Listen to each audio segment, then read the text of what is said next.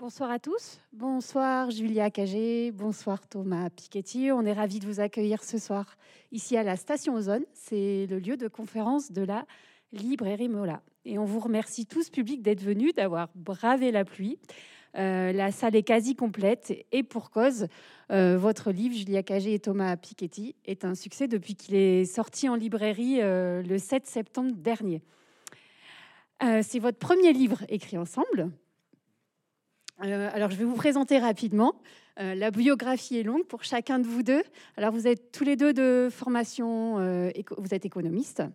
Julia Cagé, vous êtes professeur à Sciences Po Paris. on vous connaît surtout pour votre travail sur les médias. Et Thomas Picati, vous, on vous connaît plutôt pour tous vos travaux sur les inégalités. Et vous avez cofondé pardon, l'école d'économie de Paris. Donc, le livre que vous venez de sortir, qui s'appelle euh, Un conflit, euh, une histoire du conflit politique, élection et inégalité sociale en France de 1789 à 2022, ben, c'est un pavé de 832 pages. C'est la somme de cinq années de travail. Il répond à une question qui vote, pour qui et pourquoi? Alors pour y parvenir, vous avez réalisé, on peut le dire, un travail tout à fait colossal et inédit. C'est compiler le vote des Français depuis la Révolution française. Un travail de fourmi que vous avez pu réaliser en allant numériser les résultats des référendums et élections donc depuis 200 ans aux archives nationales. Et donc à ces résultats, vous avez agrégé d'autres données très intéressantes qui sont le revenu, la propriété, le niveau de diplôme, l'âge, ce qui vous a permis d'introduire la notion de géoclasse. On y reviendra. Alors, ce qui est très intéressant aussi, c'est que cet ouvrage s'accompagne d'un site, une histoire du conflit politique.fr, qui est en accès libre et où chacun peut aller piocher des données, euh, comparer, voir euh, par exemple comment sa commune vote euh, depuis 200 ans et on a ses stats par rapport aux moyennes nationales. Je vous invite par exemple d'aller voir euh, Bordeaux. C'est très intéressant, il y a des choses assez inédites qu'on découvre. Et votre, votre ouvrage aussi suscite beaucoup de débats, alors au sein du monde scientifique, mais aussi au sein du monde politique. Pourquoi? Bah Parce que vous donnez des perspectives, vous ne faites pas que des analyses et euh, notamment vous démontrez que les questions identitaires, migratoires et de sécurité, contrairement à ce qu'on pense, elles sont pas ce qui pousse forcément les électeurs à glisser un bulletin Rassemblement national euh, dans les urnes. Alors, pour parler de tout ça, on a 1h30.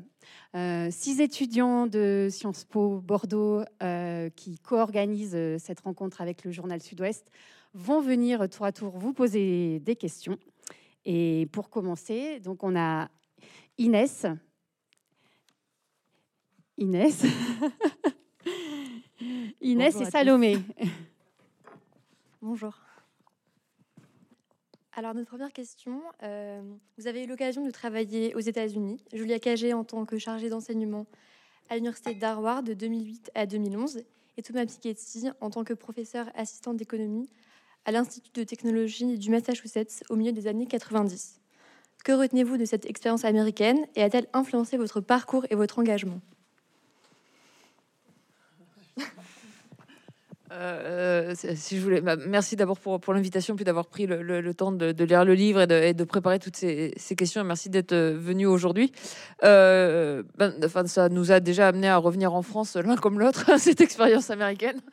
Euh, c'est une manière de, voir les choses. Non, c'est extrêmement euh, intéressant bah, de, de, voyager euh, un peu. Et je pense qu'une des limites d'ailleurs de ce que, du travail de chercheur en général et de la manière dont la profession, notamment d'économiste, se construit, c'est qu'on a tendance à un peu trop voyager aux États-Unis et à pas assez voyager dans le, dans le reste du monde. Et c'est une profession qui reste un peu trop états-unio centrée.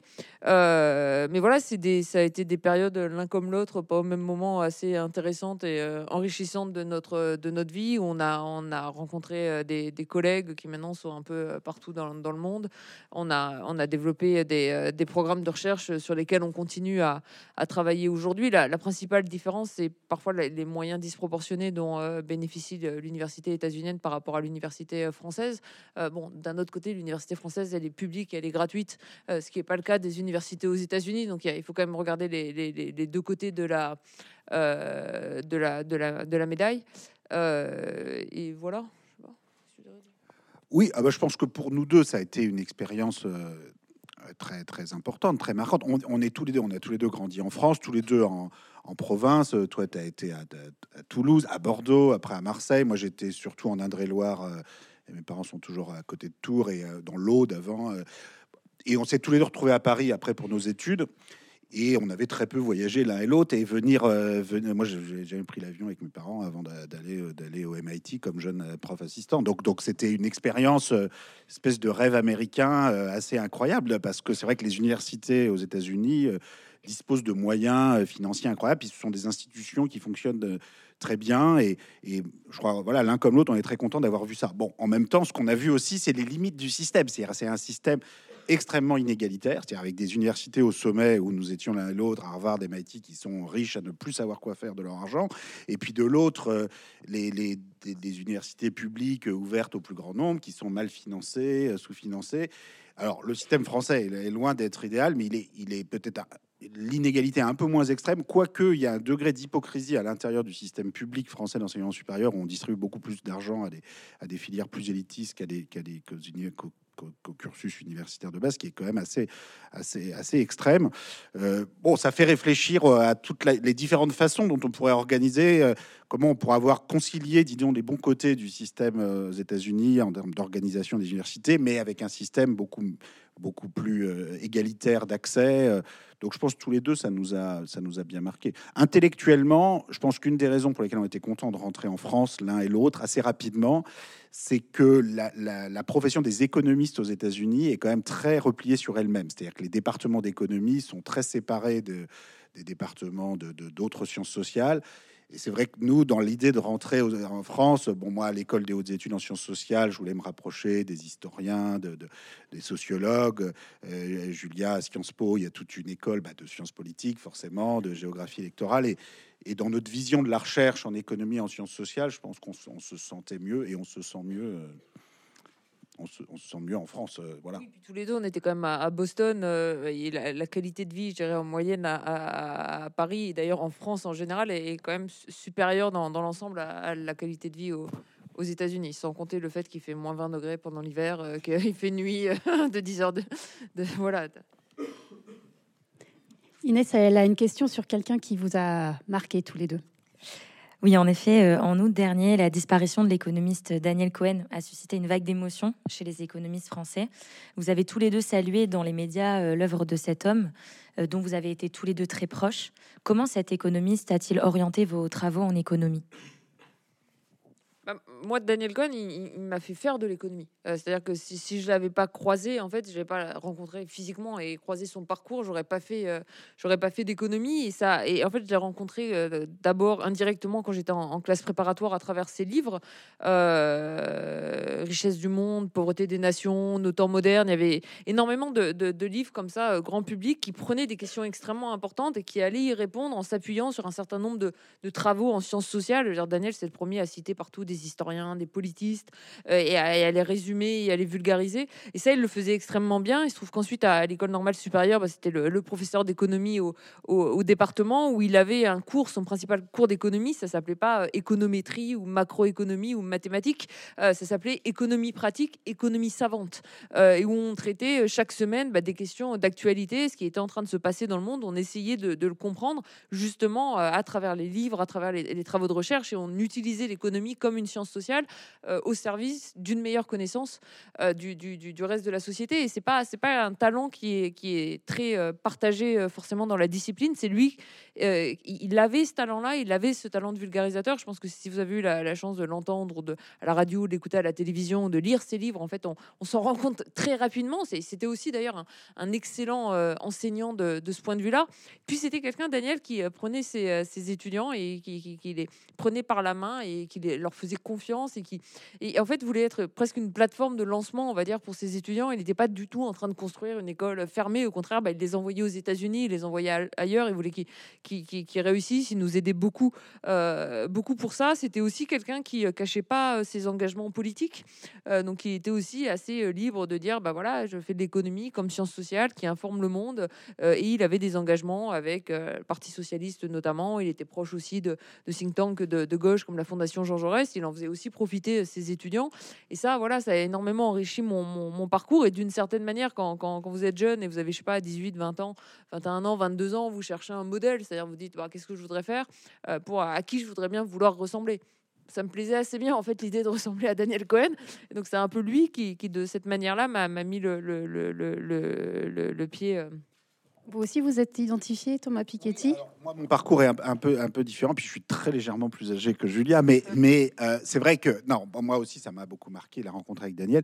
Bon, pour Julia, il faut voir, quand elle est rentrée à Normal Sup, eh, tu es arrivé de Cagnes, Sciences Sociales, tu étais plutôt en philosophie, en lettres, tu disais, voilà, j'arrive à Normal Sup, à Paris, tu es arrivé de Marseille, tu avais plutôt Jean-Paul Sartre, Simone de Beauvoir, tu t'es précipité plutôt vers la philo, les lettres, et puis les amphis de de littérature à la Sorbonne, tout ça, tu trouvais ça un peu poussiéreux. Enfin, c'était pas.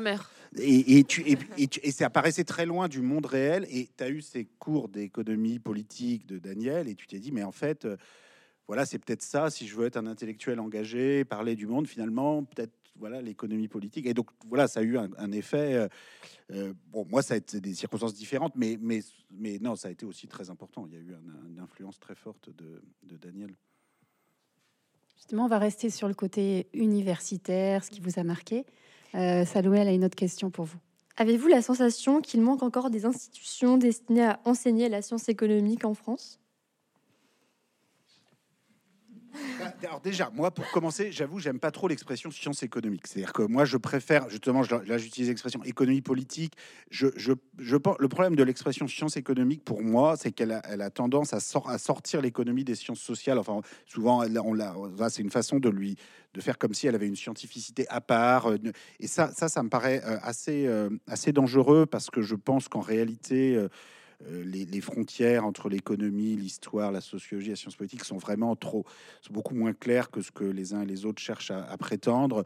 Donc, je, pense que l'erreur, sans doute, c'est d'avoir des cursus euh, monodisciplinaires à l'université. Alors, c'est vrai que pour le coup, Sciences Po, et j'imagine Sciences Po Bordeaux en particulier, c'est pas comme ça. C'est-à-dire vous avez, au moins jusqu'en troisième année, vous avez fait beaucoup de disciplines. Éventuellement, en master, on se spécialise un peu plus, mais il faut y aller tranquillement. Hein. Moi, je fais en master d'économie à l'école d'économie de Paris, qui, qui, fonctionne avec l'école des hautes études en sciences sociales. Je fais le, le cours, un cours obligatoire en M1 d'introduction à l'histoire économique, qui est vraiment à la frontière histoire-économie.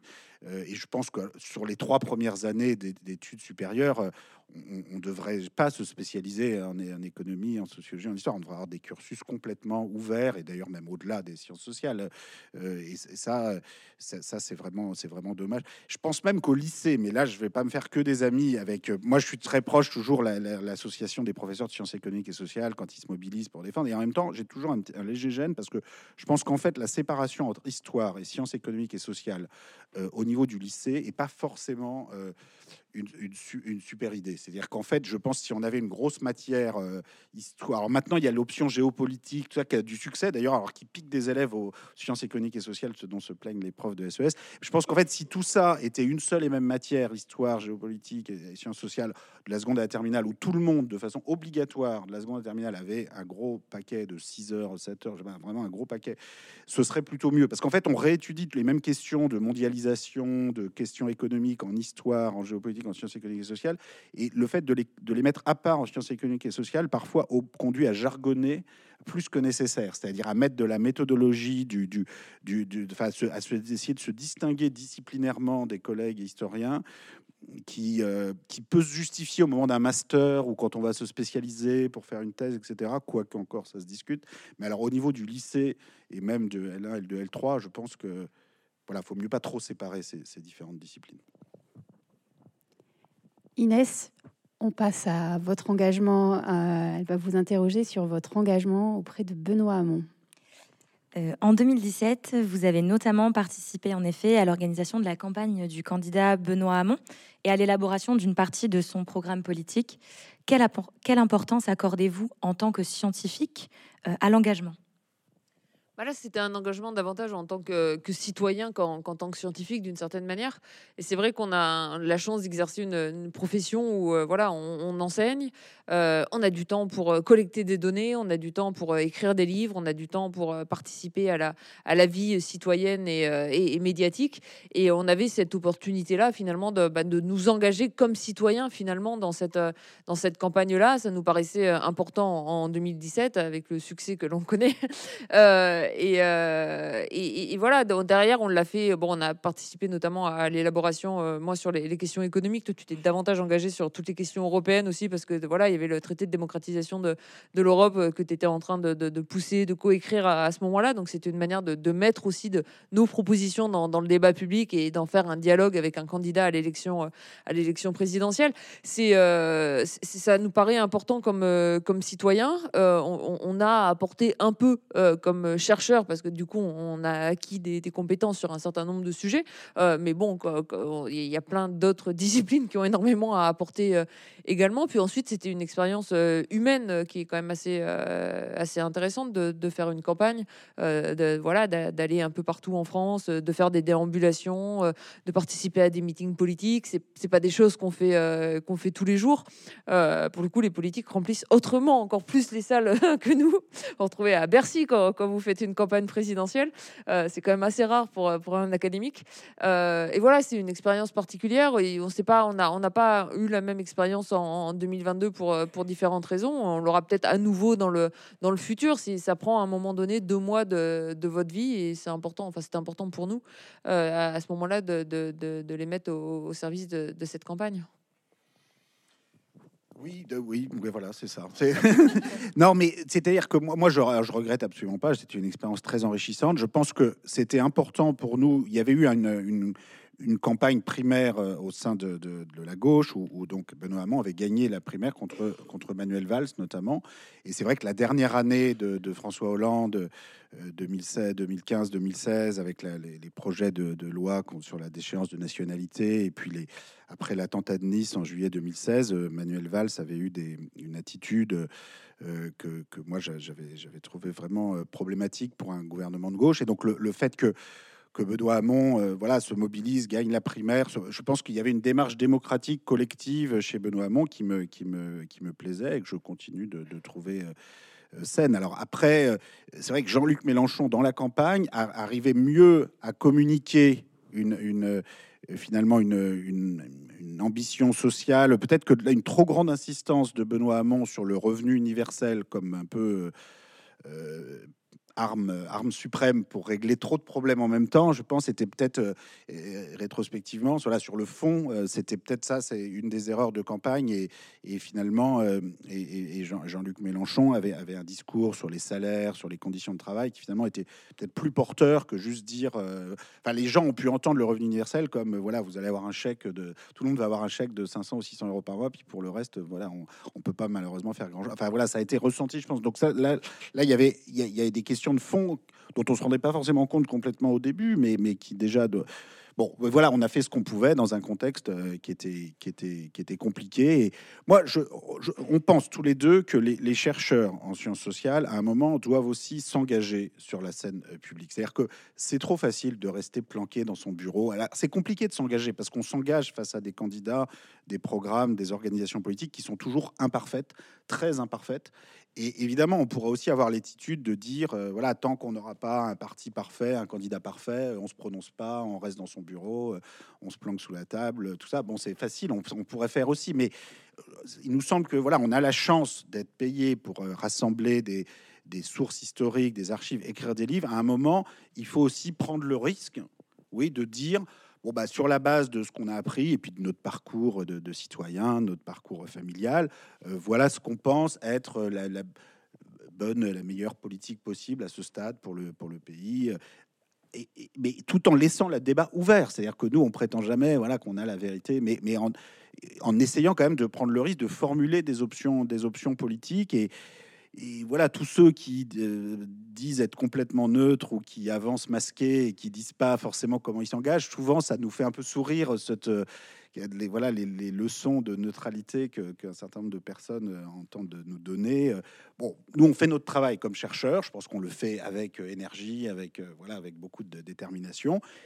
Et en même temps, on pense qu'il faut, notamment au moment des élections, qui voilà, c'est une fois tous les cinq ans, mais de, de, se, de, se, de prendre le risque de s'engager dans le, dans, le, dans, le débat, euh, dans le débat électoral. Mais la politique, après, ça se résume pas aux élections. C'est important les élections, mais les, les livres, les livres et tous les débats qu'on essaye de porter, c'est aussi, enfin, tout le monde fait de la, fait de la politique euh, d'une façon ou d'une autre. En tout cas, on le voit avec euh, votre livre. Ça suscite du débat hein, à gauche. On va continuer avec une question de, de Salomé. Alors, Madame Cagé, quel lien faites-vous entre vos travaux sur les médias et vos recherches et observations sur le vote aujourd'hui? En fait, au, départ, quand j'ai commencé à travailler sur les, médias, c'est un, programme de, recherche qui est un peu plus large. En fait, ce qui m'intéresse, c'est de, comprendre toutes les formes que, peuvent prendre les, inégalités politiques d'une certaine manière, euh, et toutes les formes que peut prendre notamment euh, l'argent privé euh, dans la capture du débat public. et quand vous êtes riche aujourd'hui, que vous êtes un milliardaire, comment vous voulez capturer le débat public? Bah, Vous pouvez acheter des médias, et on voit qu'il y a des milliardaires qui le font à grande échelle et qui se privent pas derrière d'imposer une ligne éditoriale et de faire partir des journalistes massivement.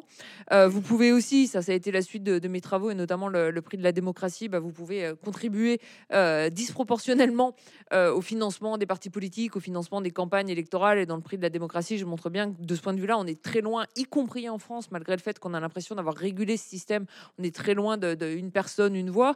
Et puis, vous pouvez aussi le faire d'ailleurs de plus en plus par des formes un peu déguisées, entre guillemets, de philanthropie, qui sont une manière souvent d'acheter de, de l'influence, le tout en plus défiscalisé à 66, voire 60 75% euh, par les pouvoirs publics. Donc cette question des, inégalités politiques, elle m'intéresse depuis longtemps et ça, et ça joue bien sûr sur toute la question du, euh, du vote parce que notamment face à cette question de une personne, une voix, dans, dans, parmi mes, mes, mes, travaux précédents, il y avait une, proposition que j'ai beaucoup euh, poussée et défendue qui est l'idée d'introduire de, davantage de parité sociale. C'est-à-dire que voilà, pour avoir une meilleure égalité de représentation entre les femmes et les hommes, bah, on a dû faire des règles sur la parité de genre parce que ça se serait pas fait tout seul sinon, et ça on le voit très bien, d'ailleurs on le voit aussi dans les pays où il n'y a pas de règles euh, qui euh, imposent une meilleure euh, représentativité des femmes, et pour la même raison aujourd'hui on a un vrai déficit de représentation d'un point de vue descriptif de, des classes populaires, c'est-à-dire en gros il n'y a pas d'ouvriers et d'employés parmi les députés, et il y en a de moins en moins, donc on a plutôt une tendance complètement contraire dans, une meilleure représentation des classes populaires, et, voilà j'ai longtemps défendu l'idée qu'il fallait aller vers des règles de parité sociale pour obliger en fait les candidats à présenter euh, les partis à présenter des candidats des, classes populaires de la même manière qu'on le, le, fait en termes de, parité de, genre. Donc en fait, de ce point de vue-là, ça fait quand même assez longtemps que je joue et touche un peu à ces données, euh, à ces données euh, électorales. Et c'est vrai que ce, livre, il est un peu au croisement de, nos recherches et de nos débats entre voilà inégalité politique et inégalité économique avec toutes leurs, toutes leurs multiples facettes. Et puis je pense que pour le coup, comme citoyen, bah, on avait envie de répondre à la question qu'on pose dans le livre, c'est-à-dire qui vote pour qui et pourquoi ça nous intéressait euh, D'abord, euh, en, premier lieu, euh, à titre personnel. Et d'ailleurs, on a appris énormément en fait en, écrivant ce, livre. On s'est auto-informé. C'est une question aussi qu'on avait d'ailleurs. Comment vous êtes réparti l'écriture de ce livre? Ça s'est fait naturellement Oui, ça s'est fait naturellement. Le truc, c'est qu'on ne l'avait pas dit avant, mais on est très habitué à se réécrire l'un et l'autre. C'est-à-dire que les livres précédents qu'on a écrits, qui sont signés que par l'un ou que par l'autre, en fait, la vérité, c'est qu'ils ont été déjà écrits un peu par l'un et l'autre. Alors, pas autant que celui-là, mais c'est vrai qu'on est habitué depuis longtemps avec Julia ah voilà, elle me passe son fichier Word, je réécris dessus, je lui passe le mien, elle réécrit dessus, mais sans, sans on se met pas en mode euh, correction apparente, hein, modification apparente. On sait, on se connaît suffisamment bien et on a parlé suffisamment des sujets avant pour qu'on sait ce qu'on peut changer à ce qu'a écrit l'autre sans que ça pose un problème majeur. Et si ça pose un problème majeur, on s'en parle d'abord. Mais disons voilà, on est habitué.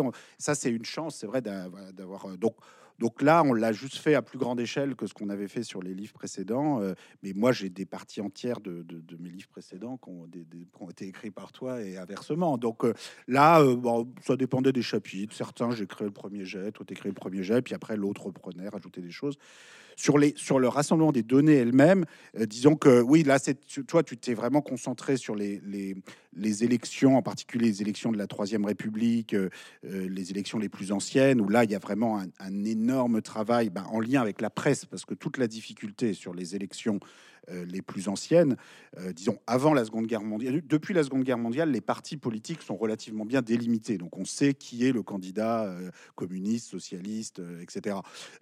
dans l'entre-deux-guerres et surtout avant la Première Guerre mondiale, la notion même de parti politique ou d'étiquette politique n'est pas claire. Et donc là, il y a vraiment un travail très important, au-delà de la numérisation des données électorales qu'on a repris aux archives nationales, il y a un travail très important avec la presse euh, local, national, de comment on décrit les différents candidats. Ça, c'est le candidat monarchiste, ça, c'est le candidat républicain, c'est le candidat socialiste. Les différents journaux sont pas d'accord. Euh, certains, les, journaux républicains un peu centristes, ont tendance à ramener tout le monde à eux. Donc, faut aller regarder dans les journaux monarchistes, socialistes. Donc là, il y a aussi un travail très intéressant. Et ça, c'est vraiment toi qui as, géré ça. Après, tu me montrais ce que tu trouvais, ce que tu faisais. Mais et moi, j'ai fait, c'est vrai, plus la partie sur les inégalités euh, économiques entre communes, les inégalités territoriales la richesse des communes. Puis après, on a mis tout ça ensemble et voilà. On a... Justement, pour finir euh, cette partie, Inès, elle a une petite question sur votre euh, façon de coopérer tous les deux. Oui, en effet, mais pour conclure euh, cette partie, vous êtes partenaire dans l'engagement militant et dans la vie professionnelle, mais aussi donc partenaire dans la vie privée. Donc vivre et travailler ensemble, force et ou faiblesse non, c'est une force. Du coup, on est super productif puisqu'on bosse 24 heures sur 24. Après, pas pour les enfants. oui, alors ça, voilà, ça fait partie du truc. que, notamment, on a une petite fille euh, qui parfois râlait un petit peu euh, et elle devait pas comprendre grand chose parce que là, elle va tout juste avoir deux ans, mais je pense qu'elle en a déjà assez des élections en France. On entendait beaucoup parler à la maison. Euh, non, c'est plutôt une force. Et enfin, pour l'écrire, c'était une force et pour faire la promo aussi, en fait, c'est quand même assez agréable parce qu'on est quand même beaucoup sur les routes, pour le dire rapidement. c'est quand même assez agréable de faire euh, de faire tout ça à, deux plutôt que de le faire tout seul. Hein. Une chance, euh, c'est une chance incroyable. Hein. Mais je, je dis pas du tout que c'est un modèle pour tout le monde. Hein. Je veux dire, il faut, faut que ça fonctionne. Mais c'est vrai que Là, bah oui, dans notre petite fille de deux ans euh, se, porte très bien. Et puis elle a, elle a des grandes sœurs. voilà, moi j'ai trois, j'avais trois grandes filles par ailleurs qui s'en occupent beaucoup. tes, parents, mes parents. Enfin, on est très une famille très proche. on a une nouvelle petite fille ou petite fille qui arrive pour le mois de février. donc après, voilà, après félicitations. après notre bébé livre, on va avoir un nouveau bébé en chair et en os et non, bah, c'est vraiment une chance, une chance incroyable de pouvoir faire tout ça, tout ça ensemble, ça c'est sûr. On remercie Inès et Salomé. Et j'appelle Baptiste et Ethel qui vont parler engagement et recherche scientifique. Avez-vous à cœur de sortir du domaine de l'économie universitaire, qui est un domaine plutôt circonscrit, en abordant des questions sociologiques et en adoptant un une politique pardon, de transparence des données? Ah, bah, c'est deux questions qui sont, euh, différentes. Euh, je, commencer par la transparence des données. Ça, ça nous a paru extrêmement euh, important. Bah, déjà, il faut, il, faut dire que pour arriver à cette collecte de données-là, on a collecté de manière systématique tous les résultats électoraux au niveau des 36 000 communes en France pour tous les principaux référendums depuis 1789 référendum de 1793, 1795, 1946, pour toutes les législatives euh, depuis 1848. Donc on a plus de 45 élections législatives pour toutes les présidentielles depuis 1848. On l'a fait beaucoup euh, manuellement, on l'a fait beaucoup ensemble. On l'a aussi fait parce qu'on a eu des personnes extrêmement qualifiées qui ont passé du temps aux archives nationales à reproduire les bordereaux électoraux. Et tout ça, en fait, on n'aurait pas pu le faire sans financement public de la recherche.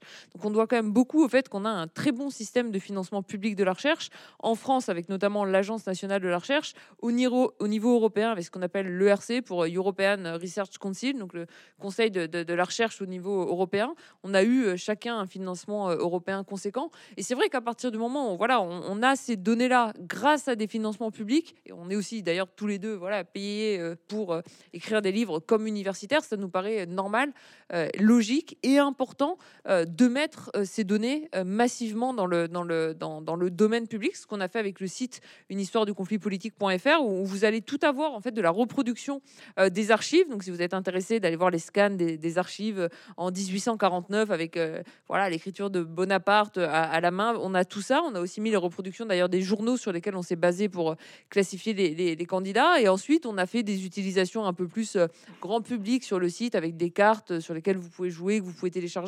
Et ça c'est vrai que pour nous c'était extrêmement important et que c'est pas quelque chose qui est toujours très systématisé euh, dans la profession, mais de recherche en général, notamment parce qu'il y a un peu cette volonté parfois de voilà d'épuiser une base de données euh, en termes de publication avant de rendre ces données, euh, ces données publiques. nous, on est loin d'avoir épuisé la, source de données. Hein. Peut-être qu'on a fait, je sais pas moi, 3-4% de ce qu'on peut faire avec ces données dans, dans ce livre, mais ça nous paraissait vraiment important de les mettre dans le domaine public, à la fois d'un point de vue académique, euh, aussi pour ouvrir le débat académique et puis d'un point de vue grand public parce qu'on s'attaque à des questions qui euh, parfois euh, donnent lieu à des, à des mauvaises interprétations, parfois avec un peu de, mauvaise foi de la part d'un certain nombre de, médias, notamment voilà, ce qu'on entend souvent aujourd'hui dans le débat public, c'est que les classes populaires auraient euh, abandonné la gauche.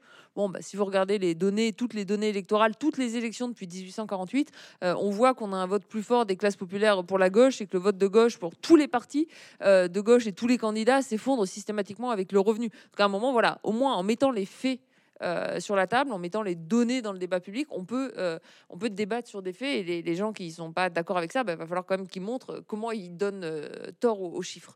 Ensuite, sur, sur l'économie, bah non, mais c'est ce que disait Thomas tout à l'heure, c'est-à-dire que nous, on a, on a plutôt une vision de, de, la recherche en, sciences sociales, pas justement de, la recherche en, économie. Je pense que c'est aussi pour ça que ni l'un ni l'autre, on est, on est, on est rattaché à des départements d'économie dans des universités définies comme telles. Moi, je suis à Sciences Po Paris, je suis au département d'économie, mais mon principal cours à Sciences Po Paris s'appelle le prix de la démocratie.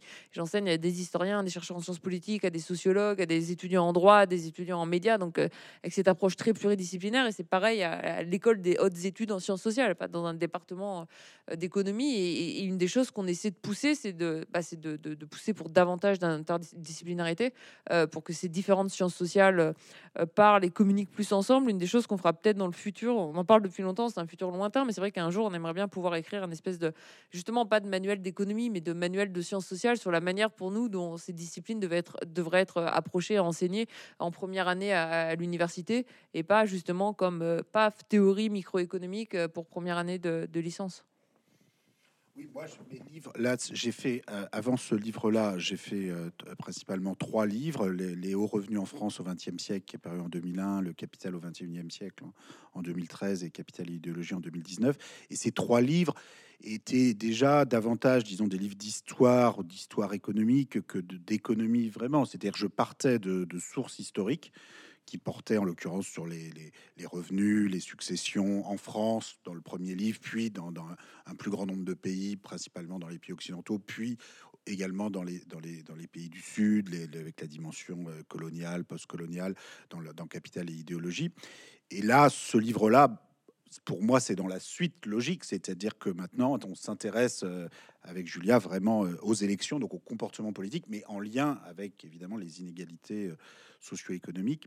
Mais à chaque fois, la, démarche, elle est, elle est historique, c'est-à-dire que pour nous, les sciences sociales sont d'abord des sciences historiques, c'est-à-dire qu'il faut, il faut, il y, a, très peu de questions importantes qu'on peut traiter en sciences sociales sans essayer de se donner du recul euh, sur euh, voilà qu'on peut pas juste regarder les, dix dernières années, les 20 dernières années. Il faut faire des comparaisons, il faut remonter euh, à l'entre-deux-guerres, il faut remonter à la fin du 19e siècle, il faut remonter, et notamment pour étudier ces questions, quand on parle de la, triparti la tripartition aujourd'hui, dont on parle beaucoup, bah, se rendre compte qu'il y a déjà eu des périodes qui ressemblaient à de la tripartition, qui a pas toujours eu la, bipolarisation gauche-droite, ça demande de remonter suffisamment en arrière et voilà, c'est très intéressant déjà d'un point de vue historique de regarder 1848, les référendums sous la Révolution française, c'est passionnant, mais c'est aussi important pour comprendre le monde d'aujourd'hui.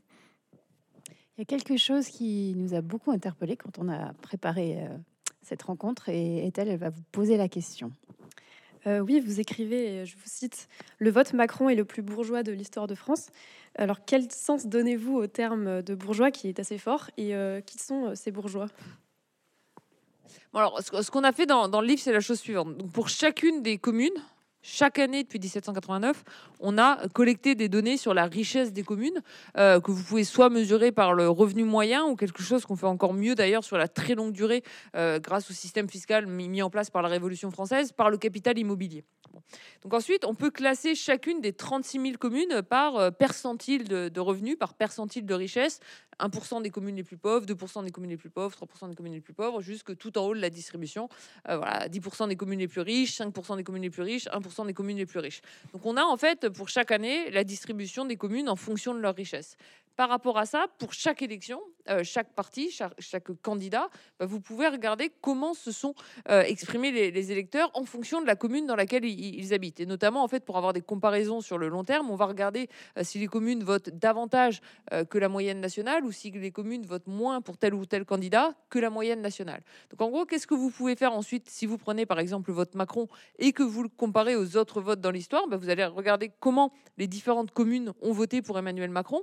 Il se trouve que de, de manière assez claire, vous avez 70% euh, des communes les plus modestes qui votent moins pour Emmanuel Macron que euh, leur vote au niveau de la moyenne nationale et que ça monte très très fort euh, dans les communes les, les- les plus riches où vous allez avoir euh, par- parmi les 5, les 1% des communes les plus riches des votes Macron 1,7, 1,8 fois supérieurs à, leur man- à, leur moyenne nationale. Donc voilà, ça c'est quand même la, première chose. Alors ensuite, ça, le, le- fait d'avoir un vote très marqué hein, avec le, revenu, c'est c'est pas une spécificité du vote Macron, c'est quelque chose qu'on voit pour tous les votes de la, la- la droite traditionnelle. C'est-à-dire que vous prenez le vote Nicolas Sarkozy, vous prenez le vote euh, Balladur, le vote euh, Jacques Chirac, le vote Valéry Giscard d'Estaing, on a un peu la même chose en haut de la distribution des revenus, euh, c'est-à-dire un vote beaucoup plus prononcé euh, pour ces candidats-là dans les euh, 20, 10, 5, 1% des communes les plus riches. La particularité qui est vraiment intéressante du vote Macron, parce que c'est ça qui nous permet de, comprendre la tripartition actuelle, c'est que la droite traditionnelle était capable d'aller récolter des votes dans les classes populaires et notamment dans les classes populaires rurales, c'est-à-dire qu'en bas de la distribution, en fait, vous aviez aussi un vote pour les partis de droite relativement important et que ça, on n'a plus du tout euh, avec Emmanuel Macron, c'est-à-dire que lui, il a aucun vote dans les classes populaires, que ce soit des classes populaires rurales ou que ce soit des classes populaires urbaines. Donc au final, si vous prenez l'ensemble de la relation finalement entre le vote euh, pour tel ou tel candidat et notamment le vote pour Emmanuel Macron et les autres votes euh, pour les candidats de droite, bah, on a la pente la plus marquée finalement entre vote pour Emmanuel Macron et revenu. Alors on dit que c'est le plus bourgeois de l'histoire pour cette taille-là d'électorat. C'est-à-dire un vote qui va être supérieur à 15-20% du total de l'électorat. Euh, si vous prenez le vote Éric Zemmour, en fait, un plus petit vote, 7%, il va être encore plus marqué en haut de la distribution que le, que le vote Emmanuel Macron. Et alors, le vote euh, le plus bourgeois de l'histoire qu'on a trouvé dans le livre, c'est le vote pour Alain Madelin euh, en 2002. Euh, et d'ailleurs, c'est une des choses que, que nous permettent de faire vraiment nos données au niveau communal et qu'on ne pourrait pas du tout faire avec des données d'enquête, c'est-à-dire sur des données d'enquête, même avec un échantillon de, de 10 000 personnes. Voilà, un candidat qui a 2% des voix. En fait, il est quasiment pas euh, représenté par les personnes que vous allez enquêter, donc vous n'avez rien à dire là-dessus. Nous, on a des choses à dire, y compris pour des candidats qui obtiennent 1 ou 2% des voix. Alors ensuite, pourquoi on dit euh, bourgeois? Bon, bah, parce que cette rhétorique, on a, on a la page sur le site internet qu'on appelle une page euh, conflit. On peut regarder le, vote le plus populaire ou le vote le plus bourgeois. Voilà, ce, mot, il parle quand même assez bien. Il est assez significatif sur ce que ça dit, notamment sur, sur la, la, la, la, la faiblesse finalement du socle électoral euh, d'Emmanuel Macron et ses caractéristiques euh, socio-économiques qui sont euh, extrêmement, euh, extrêmement marquées. Oui, pour, compléter quand même sur la terminologie, bon, c'est un peu provocateur de dire comme ça le vote le plus bourgeois, le plus populaire, mais après tout, voilà, on fait ce qu'on peut pour attirer l'attention. La, la, la- mais la vraie, peu la, journaliste. vous. la vraie base, la vraie base empirique. Enfin, il suffit de, de se connecter au site ou de voir le livre pour voir ce dont on parle exactement. Et ce dont on parle, c'est très précis. C'est-à-dire qu'on a 36 000 communes. On les classe en fonction de leur revenu moyen. On les classe en fonction du capital immobilier, c'est-à-dire la valeur moyenne des logements, ce qui donne quand même des, des inégalités extrêmement fortes. hein. C'est-à-dire juste pour avoir en tête, aujourd'hui, euh, si vous êtes à Paris 7e arrondissement, le revenu moyen, c'est 10 000 euros par mois en comprenant les enfants. hein. Vous prenez, là, on prend juste le, le revenu complet figurant dans les déclarations de revenus. Donc, je parle même pas des revenus qui seraient dans les paradis fiscaux, qui seraient ou qui s'accumuleraient dans des entreprises. Là, c'est vraiment juste le revenu qui est dans les déclarations de revenus avant toute déduction. Donc, y compris avant la déduction de 10% pour frais professionnels, pour être très précis. Et on divise par la population, enfants compris, de l'arrondissement ou de la commune en général. À, Paris 7e, vous êtes à 10 000 euros, euh, donc par, par mois, y compris les enfants. Euh, si, vous allez euh, à, Aubervilliers ou à Roubaix, vous êtes à 700-800 euros par mois, y compris les enfants. Donc ça, ça bouge. Voilà, il y a des communes très riches, il y a des communes très pauvres. On classe ces communes. on fait la même chose avec d'autres critères de richesse, la valeur des logements.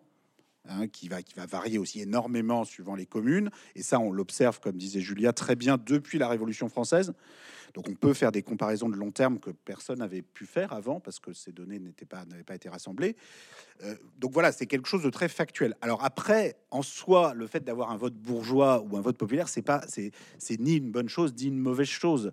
C'est-à-dire que euh, nous, on croit dans, dans le fait qu'on puisse avoir un conflit euh, euh, gauche-droite, où vous allez avoir un vote de droite qui va être plutôt un peu plus bourgeois, un vote de gauche qui va être plus populaire, et les deux alternent au pouvoir, et les deux ont une, ont, une, part de la vérité à apporter. C'est-à-dire qu'il y a des expériences sociales liées au succès économique, donc où vous avez des, revenus, oui, plus élevés, qui font que vous avez vu des choses au cours de votre expérience qui sont aussi importantes, qui sont intéressantes. Et c'est pas parce que vous êtes pauvre que vous avez raison, ou parce que vous êtes riche que vous avez tort. Enfin, vous voyez, on n'a pas cette vision-là du monde. Si on pense que tout ça, ça représente différentes expériences sociales, différentes expériences économiques, où chacun a des choses à apporter, et les partis politiques qui parviennent à agréger ces votes ont des visions du monde à apporter et chacun a quelque chose à apporter.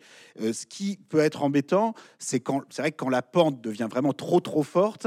Bon, ça peut être quand même un peu embêtant parce que c'est vrai que d'un point de vue démocratique, il faut pas trop s'habituer à avoir raison tout seul. C'est-à-dire qu'il faut mieux quand même. Bon, il faut pas exagérer non plus. Là, c'est vrai que sur le sur le vote Macron, la pente est quand même euh, très très forte. Mais le, vrai problème du disons de la situation actuelle, c'est pas tant que le vote Macron soit bourgeois, c'est plutôt que le vote populaire est divisé pour le coup, entre, le bloc de gauche, le bloc de droite, avec un vote populaire rural qui va plutôt dans le bloc de droite RN, un vote populaire urbain qui va plutôt dans le bloc de gauche.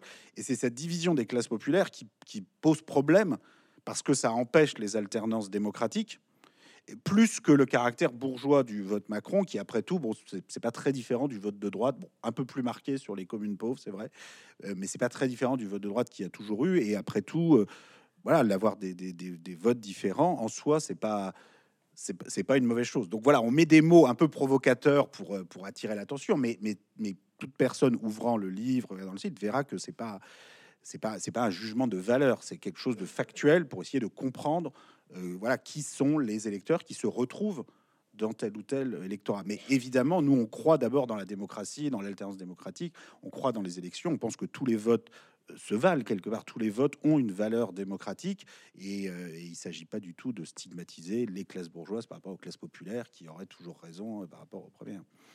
Justement, Baptiste, il a une question autour de votre relation avec euh, le politique ou les politiques. On se demandait comment considérez-vous la relation entre intellectuels et politiques Est-ce que vous avez une ambition d'informer nos représentants, nos représentants pardon, avec ce livre? Bah, on espère que les politiques sont aussi un peu intellectuels de temps en temps, mais euh, oui, non, mais on a, une ambition euh, d'informer le, débat public pour, euh, commencer. Je, mentionnais tout à l'heure cette, rhétorique grandissante qu'on entend partout, comme quoi les classes populaires auraient abandonné, la gauche. Je me souviens, ça nous avait beaucoup marqué une une du Point il y a quelques mois qui avait titré pire que le vote bobo. Pire que la gauche caviar. Pire que la, la, gauche caviar, les bourgeois mélanchonistes. Bon, et après, ils avaient des, des graphiques complètement déformés. On avait l'impression que vraiment les classes populaires ne votaient plus que, euh, que Marine Le Pen et le Rassemblement national avaient complètement euh, euh, finalement abandonné la gauche. Et c'est pas du tout ça qu'on a dans, dans, les faits. Quand vous regardez les données, on, on, voit quelque chose qui est d'ailleurs complexe, qui est intéressant de, à, à, comprendre. Et on voit une division aujourd'hui des, des, classes populaires entre des classes populaires davantage urbaines, qui sont davantage locataires, qui sont beaucoup des employés, des employés de service, beaucoup des femmes, pas que des femmes, mais quand même beaucoup des femmes qui subissent ce travail précarisé, qui vont être dans, le secteur du, soin, euh, qui vont être euh, dans des, caissières de supermarchés, etc., qui votent encore énormément euh, à gauche. Et puis, c'est vrai qu'on a aussi des classes populaires rurales qui, sont aussi populaires, qui n'ont pas de très hauts revenus, mais un tout petit peu plus élevés quand même que ces classes populaires urbaines, qui sont davantage propriétaires, euh, qui sont un peu moins euh, diplômés, qui sont davantage ouvriers, moins employés, et qui vont voter davantage pour le, pour le Rassemblement national. Mais déjà, c'est bien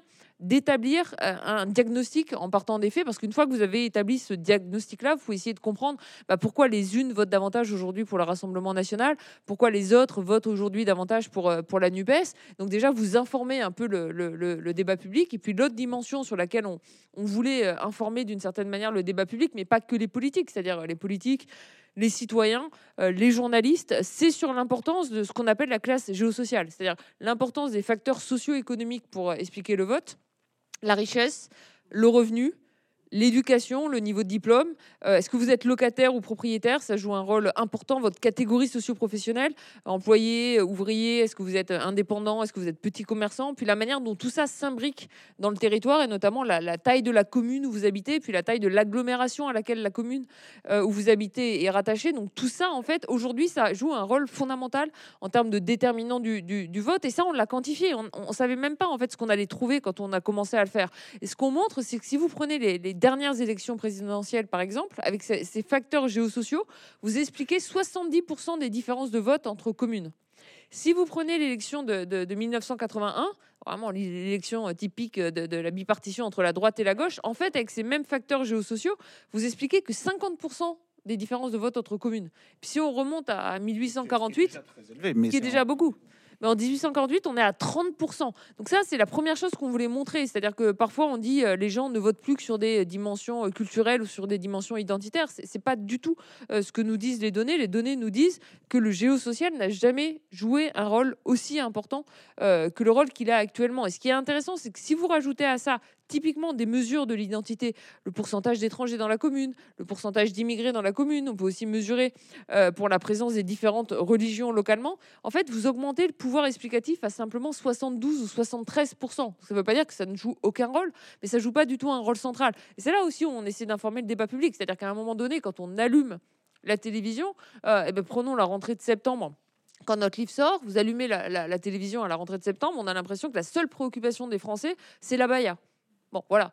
Euh, sauf qu'en fait, la réalité, c'est qu'à la rentrée de septembre, la préoccupation de la moitié des Français, c'était de savoir s'ils pouvaient acheter ou pas, et je parle de la moitié des Français, des fournitures scolaires euh, à leurs enfants, et puis euh, de tout le reste des Français, de savoir si oui ou non il y aurait des enseignants devant leurs enfants en collège en lycée, parce qu'il y a un problème de recrutement dans la dans la fonction publique, de rémunération euh, non attractive, et il y a un problème plus général de, pouvoir d'achat. Sauf que sur les médias, et pas uniquement sur CNews, beaucoup sur CNews, mais pas uniquement, on nous rabâchait euh, matin, midi et soir la baya.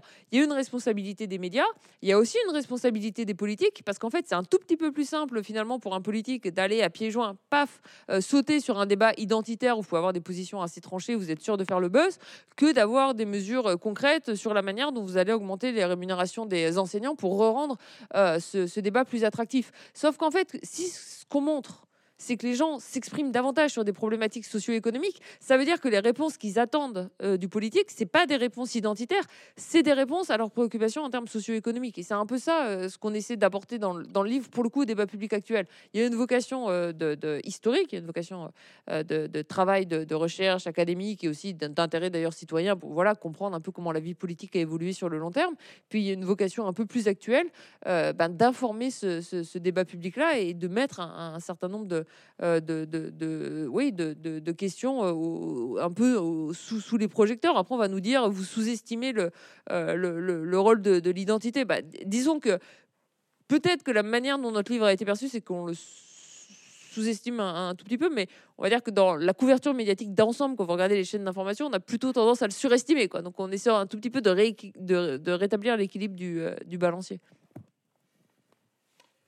Euh, oui, alors, le, et en même temps, les, les sujets socio-économiques, on insiste sur leur complexité et sur leur multidimensionnalité. C'est-à-dire que toute notre analyse avec la classe géosociale, c'est vraiment d'insister sur le fait que pour une même niveau de richesse ou de pauvreté, par exemple des communes qui sont à 800 euros par mois de revenu moyen ou 1000 euros par mois de revenu moyen, euh, vous n'allez pas forcément voter pareil parce que l'expérience que vous avez fait, par exemple, si vous êtes, euh, si vous avez plus d'ouvriers et moins d'employés, et aujourd'hui il y a plus d'ouvriers dans les, dans les, dans les bourgs et les villages, alors qu'il y a plus d'employés des services dans les banlieues et les métropoles, bah, l'expérience que vous avez du monde comme, comme ouvrier qui a été notamment soumis à la désindustrialisation et qui a vécu l'intégration européenne et commerciale. Enfin, nous, on est très européens, très fédéralistes quelque part. Et en même temps, l'Europe telle qu'elle a été construite à partir du traité de Maastricht et du, traité de 2005 euh, a parfois un peu passé par pertes et profits toutes les, victimes de la concurrence commerciale biaisée, euh, sans normes euh, environnementales, sociales, fiscales communes. Et concrètement, bah, les personnes dans les bourgs et les villages qui ont, été beaucoup plus soumis à la concurrence internationale, notamment dans les secteurs industriels, euh, euh, ont, ont eu un sentiment d'abandon qui va très au-delà. C'est pas seulement l'abandon face aux services publics, c'est aussi cette, cette expérience de la, de la mondialisation très différente que des employés par exemple, Julia disait, dans le secteur du soin, dans le secteur du nettoyage, qui sont des métiers très difficiles avec des horaires émiettés et des salaires. Le salaire moyen des employés en France est passé en dessous de celui des ouvriers depuis 30 ans. Donc ce sont aussi des classes populaires, mais qui sont moins soumis à la concurrence internationale, à la concurrence commerciale, et donc qui ont, qui ont peut-être moins ressenti l'intégration euh, euh, commerciale européenne, la mondialisation comme une menace. Et c'est peut-être aussi pour ça qu'ils continuent de voter plus à gauche que ces classes populaires euh, euh, ouvrières euh, des bourgs et des villages qui, qui, se sont, qui se sont sentis davantage abonnés. Il y a toute la question de l'écologie, avec parfois une façon, de, un discours urbain consistant à stigmatiser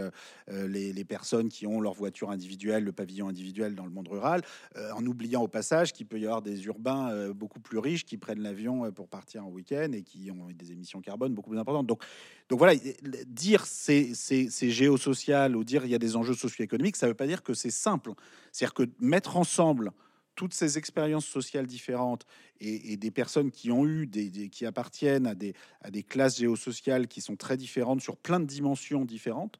C'est-à-dire c'est très multidimensionnel la classe sociale et donc ça se transforme pas immédiatement en mobilisation politique commune. Et dans la vision euh, euh, un peu marxiste simplifié, vous avez le prolétariat, la bourgeoisie. Bon, bah, la classe sociale est censée déterminer immédiatement euh, un parti politique, une identité politique, une mobilisation politique. Bon, mais en fait, le monde n'a jamais été comme ça, ni même au 19e siècle, où on montre que la classe sociale aussi, entre les classes paysannes, les classes ouvrières, c'est très multidimensionnel. Et aujourd'hui, encore plus, c'est-à-dire que la classe sociale s'est encore plus complexifiée avec la mondialisation, la concurrence internationale, l'état social qui, fait qu'il y a beaucoup d'emplois, par exemple, dans le secteur de la santé, de l'éducation, qui sont un peu plus diplômés, mais pas forcément toujours très bien rémunérés, euh, et qui, qui donnent lieu à des perceptions du monde donc toutes ces expériences euh, sociales euh, euh, différentes, ensuite les rassembler dans, des blocs politiques qui peuvent atteindre la majorité, c'est tout sauf simple. Et donc par rapport à votre question, est-ce que vous adressez aux responsables politiques, aux citoyens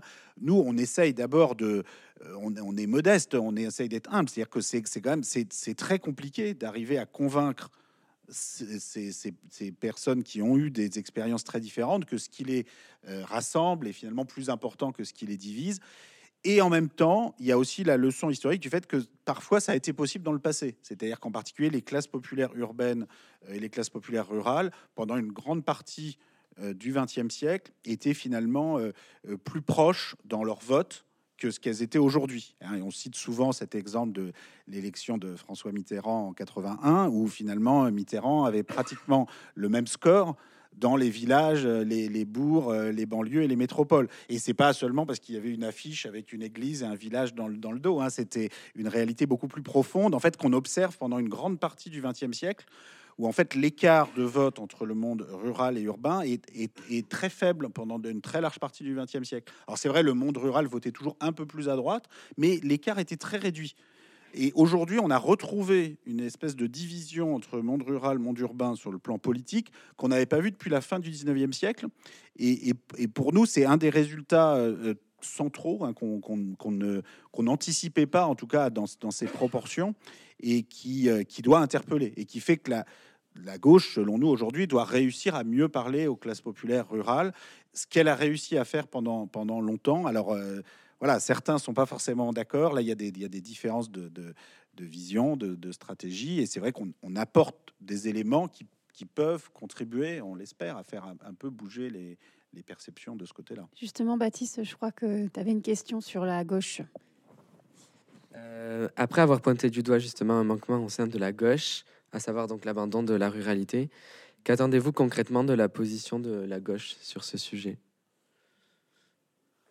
Un peu répondu, mais... je, peux répondre, bah, comme à chaque fois je fais les longues réponses au départ, t'as plus que les miettes après, je veux pas te. Non, mais euh, c'est pas, c'est plus compliqué que ça. Enfin, je veux dire, c'est pas un jour la gauche qui s'est réveillée en disant on va abandonner les classes populaires rurales. Euh, c'est un phénomène et c'est plutôt finalement euh, essayer de comprendre pourquoi euh, les électeurs modestes en ruralité ont arrêté de, voter pour la gauche et se sont d'abord tournés davantage aujourd'hui vers le, vers le Rassemblement national. Une des choses, nous, ce qu'on fait dans, dans, le livre, bon, on, fait l'analyse au niveau de chaque élection avec en regardant chacun des partis. On a parfois 30, 40, 50 candidats par, par élection. Ensuite, on va les regrouper entre 12 et 15 nuances. Puis à un moment donné, on va, va simplifier pour voir l'évolution de long terme entre, entre des grands blocs. Et dans la tripartition actuelle, Certains ont été un peu étonnés qu'on la, fasse revenir en, 1992 en nous disant bah non, la tripartition c'est soit 2002 avec la qualification de Jean-Marie Le, Jean le Pen pour le pour le deuxième tour, soit carrément 2017, finalement, avec la, victoire d'Emmanuel Macron. Et en fait, on le fait en 1992 pour une raison qui nous paraît extrêmement importante, c'est le référendum sur Maastricht. Et le référendum sur Maastricht, finalement, c'est c'est le début euh, du redécoupage politique tel qu'on le voit actuellement, avec une division du bloc de gauche, du bloc de droite qui est très forte euh, sur la dimension de la richesse et du revenu, avec en gros les électeurs les, les- les plus favorisés du bloc de gauche comme du bloc de droite qui vont voter pour Maastricht, et les électeurs les plus modestes du bloc de gauche comme du bloc de droite qui vont voter contre Maastricht. Et ça, ça se renforce encore euh, en, en- en 2005. Et en fait, si vous regardez les déterminants du, du vote Rassemblement national aujourd'hui, un des déterminants les, les plus forts du vote Rassemblement national aujourd'hui, c'est le vote non à Maastricht en 2005. Donc il y a vraiment cette dimension en fait européenne qui va qui va opérer une qui va opérer une rupture euh, très forte et notamment une rupture entre une partie euh, des classes populaires euh, rurales qui de facto n'ont pas fondamentalement bénéficié de l'euro, de l'ouverture au commerce international et, qui en ont plutôt finalement souffert avec bah, derrière la désindustrialisation, la montée du chômage, la concurrence internationale, les pertes d'emplois.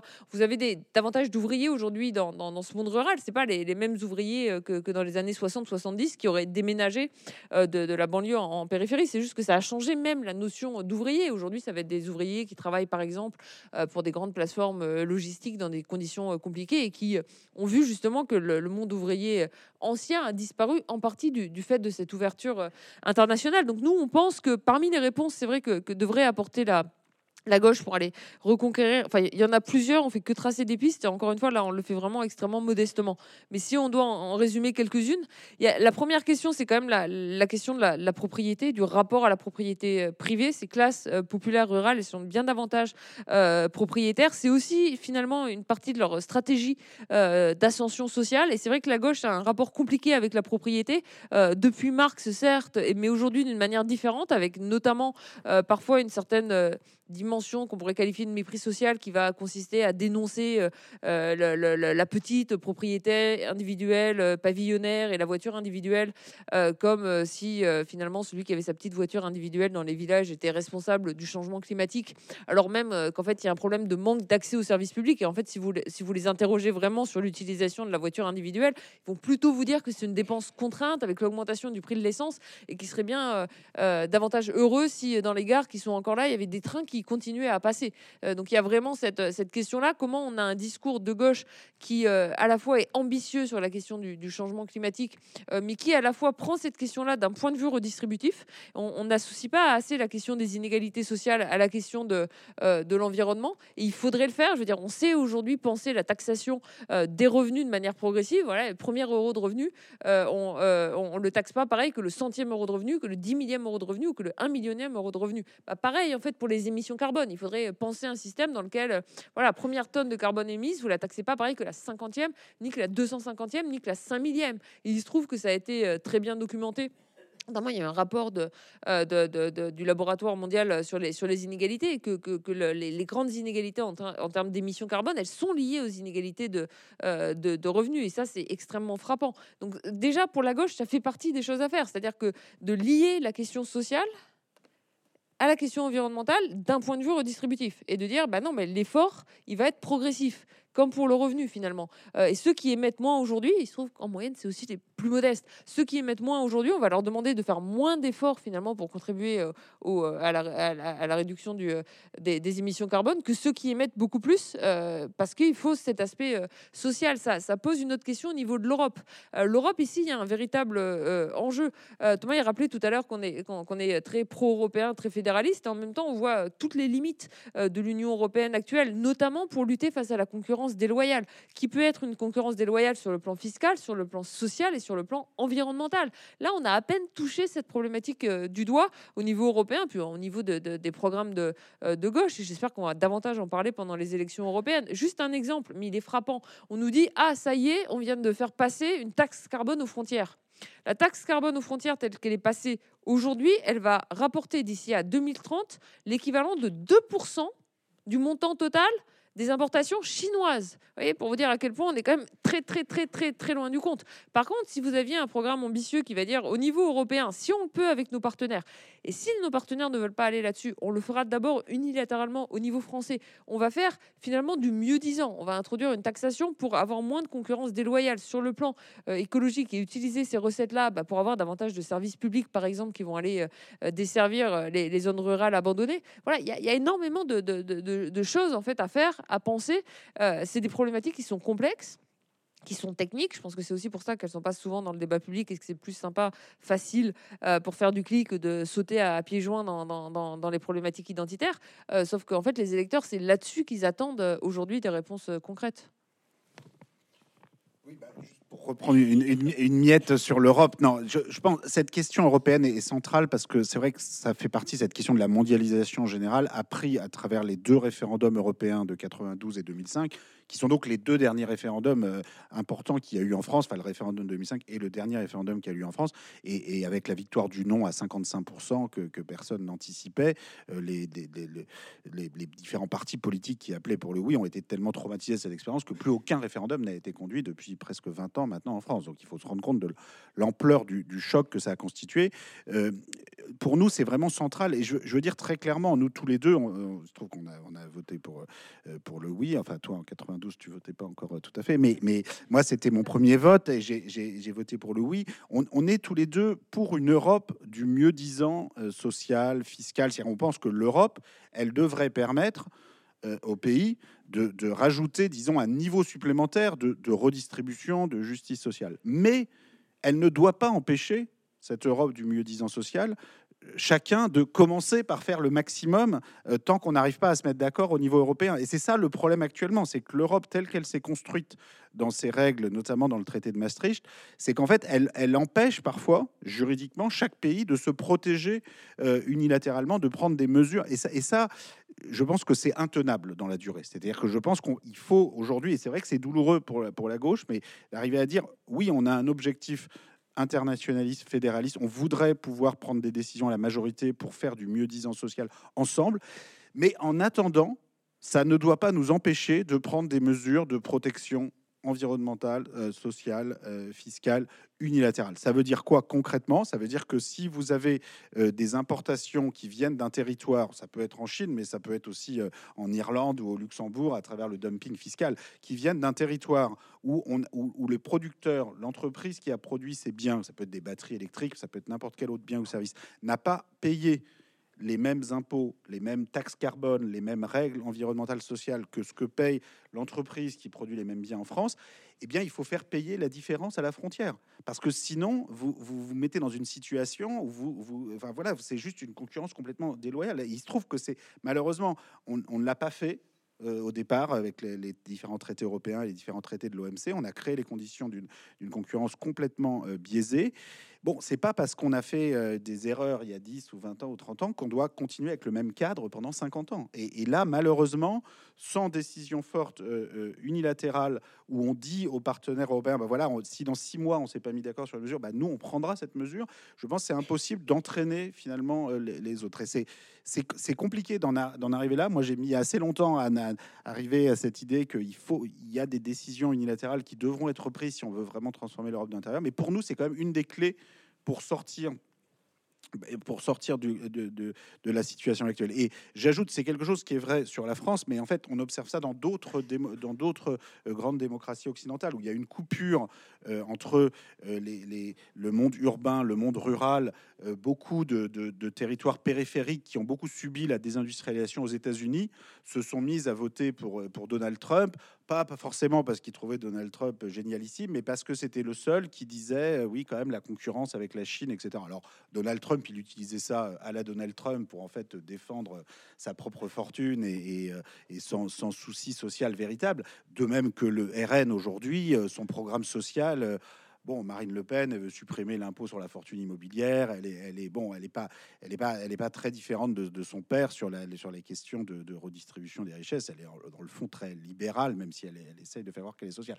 Mais elle arrive sur la question européenne et sur la question de la mondialisation à, euh, euh, disons, interpeller des, électeurs qui se sont sentis abandonnés à la fois par la gauche et par la droite, qui ont construit une, mondialisation, pour le coup, très, très, très inégalitaire et qui a, qui a détruit beaucoup d'emplois. Donc, voilà, pour nous, c'est quand même une des clés et c'est- un débat compliqué parce qu'il faut arriver à la fois à être internationaliste, fédéraliste à long terme, mais à, prendre aussi des mesures euh, unilatérales pour faire, pour faire avancer les choses.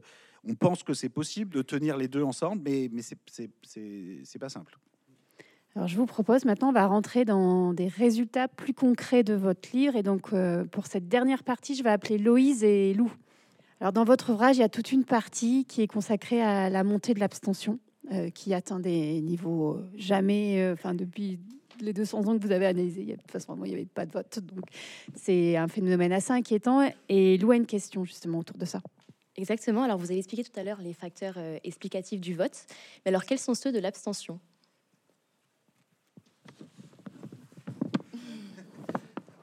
Je commence, mais tu, après, tu reprends. Euh, le- oui, alors, l'abstention. Alors, il y a toute une partie du livre, effectivement, consacrée à l'histoire de la participation électorale depuis la Révolution française. Et là, disons, il y a deux résultats qui sont très frappants. Euh, le, premier, c'est que la, participation s'est effondrée en France à, à un niveau, euh, aujourd'hui, on est en dessous de 50% aux dernières élections législatives, qu'on n'avait pas vu depuis la Révolution française. C'est-à-dire, au moment de la Révolution française, la participation est de l'ordre de 30-40% aux principaux scrutins législatifs ou au référendum de 1793.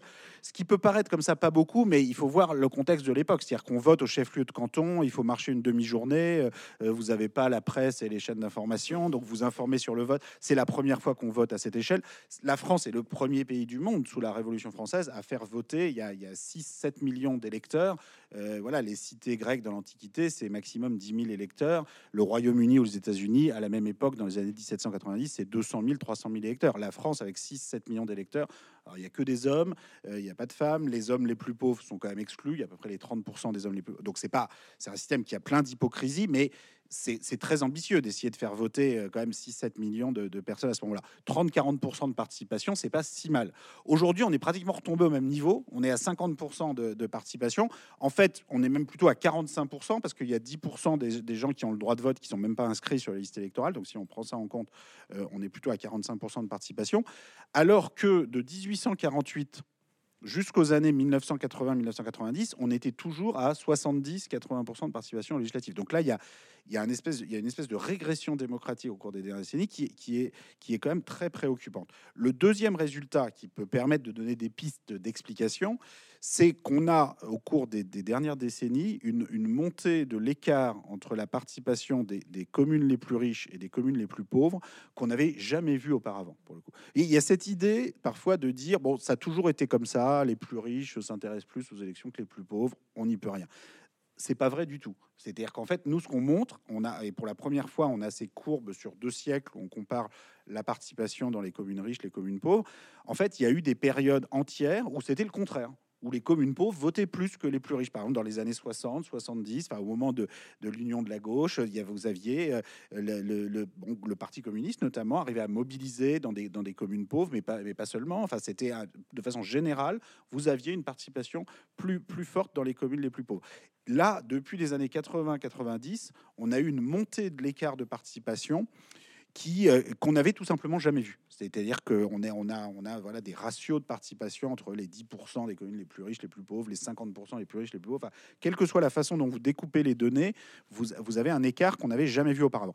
Quelle est l'explication? Alors, nous, comme toujours, on essaye d'abord de mettre en, en, en, évidence des faits, des évolutions, et on liste les explications possibles. Mais a priori, quand même, l'explication principale, c'est que les, programmes politiques qui sont proposés, l'offre politique, comme on dit, même si j'aime pas beaucoup cette expression, euh, donne l'impression aux, électeurs les plus modestes de, de, plus vraiment être écoutés. Et donc, je pense que des, alternances gauche-droite pas très réussies, où les électeurs ont eu l'impression que finalement c'était un peu le même programme qui était appliqué euh, dans, les, deux cas, euh, a, malheureusement sans doute contribué, contribué à ce, résultat-là. Donc, c'est pour ça que pour nous, la, démocratie do, doit fonctionner avec une, bipolarisation gauche-droite assez claire, avec des programmes quand même assez différents, Alors on va dire parfois la gauche va trop loin dans un sens, la droite va trop loin dans l'autre sens.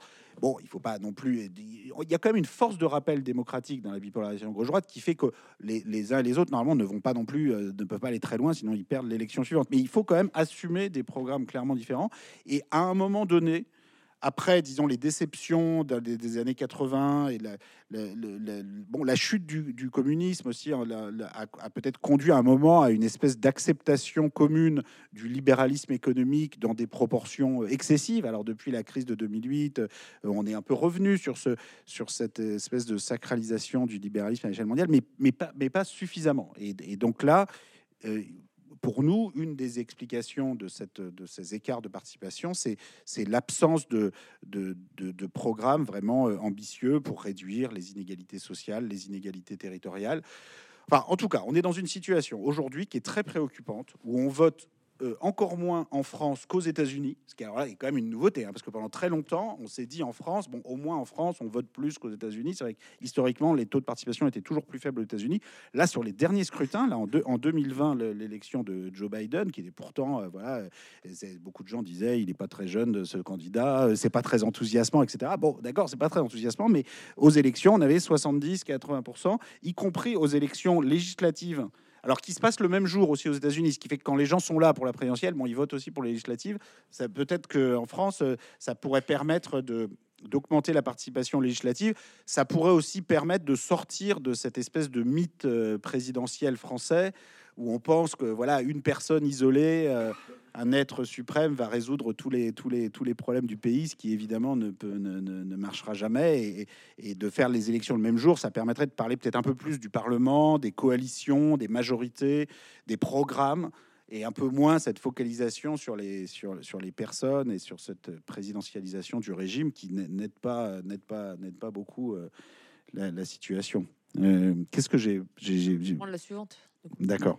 Justement, on avait une question sur la présidentielle euh, comparative 2017-2020. On se demandait si euh, les caractéristiques de l'électorat macroniste avaient évolué entre 2017 et 2022 et euh, s'il y avait une évolution, comment vous l'interpréteriez?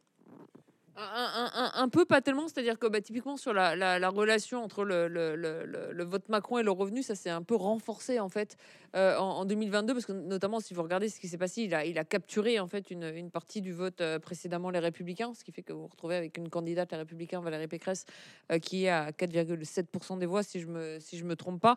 Donc voilà, on a on a cette tendance là finalement qui s'est renforcée à la fois pour les présidentielles d'ailleurs et pour les législatives. Hein, si vous regardez le, vote La République en marche 2017 versus le vote ensemble en, 2022, parce que voilà, dans les deux cas, il s'est renforcé sur sa droite, il a, il a pris un peu d'avantage du côté des, républicains, et puis il y a quand même toute une partie de, l'électorat qui s'est aperçu entre 2017 et 2022 que en même temps tendait beaucoup plus fortement à droite euh, qu'à gauche. Donc il avait quand même récupéré au, départ une grande partie du, vote socialiste qu'il a aussi un peu reperdu euh, derrière. Donc ça serait la, serait la principale leçon de, de, cette évolution-là. Mais il n'y a pas de, rupture euh, fondamentale dans, la structure de, l'électorat Macron entre ces deux, ces deux élections. Lou, on a une question qui concerne les étudiants. Exactement. Alors, en tant qu'étudiant, nous interrogeons sur euh, le rôle du diplôme et du niveau d'études euh, dans la détermination du vote. Alors, est-ce que euh, quelle analyse pouvez-vous faire justement de ces déterminants dans le vote? Non, mais ça, c'est une question euh, extrêmement intéressante et, notamment, ça, ça c'est une vraie différence qu'on voit euh, entre les, classes populaires qui aujourd'hui votent davantage pour le Rassemblement national et, les classes populaires qui votent davantage pour, euh, pour la gauche. Déjà, en, soi, si vous prenez la, la, relation entre le, diplôme et, le, et le vote, vous avez un vote des plus diplômés qui est davantage un vote de gauche en moyenne. C'est en partie dû à un effet revenu en général, quand vous êtes plus diplômé, en moyenne, vous, avez, vous allez avoir un revenu plus élevé, mais pas entièrement. C'est-à-dire que même une fois qu'on contrôle pour la richesse, même une fois qu'on a contrôlé pour le revenu, on voit le fait que vous avez quand même un, vote des plus diplômés qui est davantage un vote à gauche. Alors pour ça, on a, on a utilisé un nouveau mot. On a aussi parlé de ce qu'on appelle les, les sociodiplômés, parce que vous avez quand même un, un, vote de gauche assez marqué de, de, de, gens qui ont des niveaux de diplôme élevés, bac plus 3, bac plus 4, voire bac plus 5, qui vont être infirmières, euh, qui vont être professeurs des écoles et qui vont en fait avoir avoir des revenus relativement faibles, voire des revenus plus faibles que les revenus des ouvriers qualifiés. Euh, donc c'est pas parce que vous êtes diplômé que vous avez forcément des revenus très importants. Et c'est vrai qu'on voit un vote assez fort de, euh, de ces sociaux diplômés davantage pour, euh, pour la gauche. Ensuite, il y, a quelque chose, il faut essayer de, comprendre justement ces, ces, différents votes. Et c'est pas que l'électeur Rassemblement national a renoncé au diplôme, là où l'électeur de gauche. Mais il faut regarder comment ça s'inscrit justement dans la structure territoriale. Aujourd'hui, vous êtes un électeur de classe populaire en milieu urbain. Là, ça va être très difficile pour vous d'accéder à l'immobilier notamment du fait des prix de l'immobilier. Donc, de facto, vous n'avez pas trop d'autres choix euh, que d'être locataire, mais ça va être davantage euh, facile pour vous, d'une certaine manière, d'accéder au diplôme, parce que notamment, vous avez une plus grande proximité euh, des universités. Les classes populaires, aujourd'hui plus rurales, qui se tournent davantage vers le Rassemblement national, elles vont être davantage vers une stratégie d'ascension sociale par l'accession à la petite propriété, notamment parce qu'elle est plus facilement accessible, parce que le prix de la propriété est plus faible. Il ne faut pas oublier non plus que si vous vivez en ruralité, en fait, par rapport à vos enfants, par exemple, euh, vous, vous, partez avec un gros handicap du point de vue de l'accès au diplôme et pas simplement la distance de l'université. Ça se joue dès le collège. Hein. Euh, c'est assez bien documenté, c'est-à-dire que dès le collège, vous avez 45 euh, minutes, une heure de transport par jour, parfois à l'aller et au retour. Et ça, en fait, ça, bah, ça a un impact négatif sur vos performances scolaires. C'est-à-dire que c'est aussi beaucoup plus coûteux d'aller dans le lycée euh, de centre-ville parce que le centre-ville est loin et c'est encore plus coûteux pour vous euh, d'aller à l'université. Et donc, en fait, quand vous allez euh, bah, essayer de développer votre modèle de réussite sociale et l'investissement que vous allez faire dans vos enfants, ça va se faire plus par la petite propriété, par, par, par, le fait parfois de devenir indépendant aux petits commerçants et moins par l'accession au diplôme. Voilà, il faut, il faut comprendre, c'est pas, pas intrinsèquement parce que vous êtes diplômé, vous allez voter à gauche. c'est des choses plus compliquées, mais qui font qu'à l'arrivée, l'effet net du diplôme, quand on va réussir à le séparer du reste, y compris du revenu de la richesse, il, tend quand même à, renforcer le, vote de gauche. Pour, bien préciser ce que, ce que expliquait Julia sur l'effet net du diplôme, c'est-à-dire que ce sont uniquement ce qu'on appelle, nous, les sociodiplômés, c'est-à-dire en fait les, les moins bien rémunérés des diplômés qui votent davantage à gauche. C'est-à-dire que les diplômés les mieux rémunérés, qui vont être les cadres supérieurs du privé, euh, qu'on fait par exemple des écoles de commerce, mais pas seulement, euh, euh, vont, vont, vont voter, eux, beaucoup plus à droite ou pour Macron aujourd'hui. C'est-à-dire qu'il faut vraiment distinguer, et c'est ça qu'on arrive à faire, alors qu'on peut faire aussi avec les données d'enquête, de sondage, mais, c'est vrai que là, avec les données au niveau communal très fines, ce qu'on observe vraiment, c'est que les communes où il y a le plus de diplômés du supérieur, en général, il y a aussi plus de cadres supérieurs, elles vont voter plus Macron ou à droite. Mais par contre, si on contrôle pour le revenu, c'est-à-dire si on regarde des communes dans lesquelles euh, il, y a, il y a beaucoup de diplômés, mais le revenu est pas terrible, qui correspondent, si on regarde à la loupe, où vous allez avoir des diplômés des secteurs sociaux, c'est-à-dire typiquement dans, la, santé, dans l'éducation, qui ont des diplômes élevés, mais des revenus pas, forcément très élevés. Juste pour bien quand même préciser de ce dont on parle, le, le, pourcentage de diplômés en France, euh, au début des années 60, on avait 2% de la population euh, adulte qui a été diplômée du supérieur. Donc c'était quelque chose de très très rare. Aujourd'hui, on est à 34% chez les plus de 25 ans qui sont diplômés du supérieur. Alors si on prend les jeunes générations votre génération, on, est au-dessus de 50%. On arrive à 55-60%. Il y a des pays, en Corée, on est à 70% sur la nouvelle génération. Donc personne ne dit qu'il faudrait revenir à, 20% ou à 2%. Ça va continuer d'augmenter euh, sans doute. Mais actuellement, si on prend l'ensemble de la population adulte, donc les, plus de 25 ans, euh, en l'occurrence, dans, les, dans les recensements qu'on utilise, on est à 34% de, de diplômés. Au sein de ces 34%, tout le monde n'est pas, n'est pas très riche. C'est-à-dire que vous avez, bah, pour être infirmière, vous êtes bac plus 3, bac plus 4. Euh, pour être professeur des écoles, vous êtes bac plus 4, bac plus 5.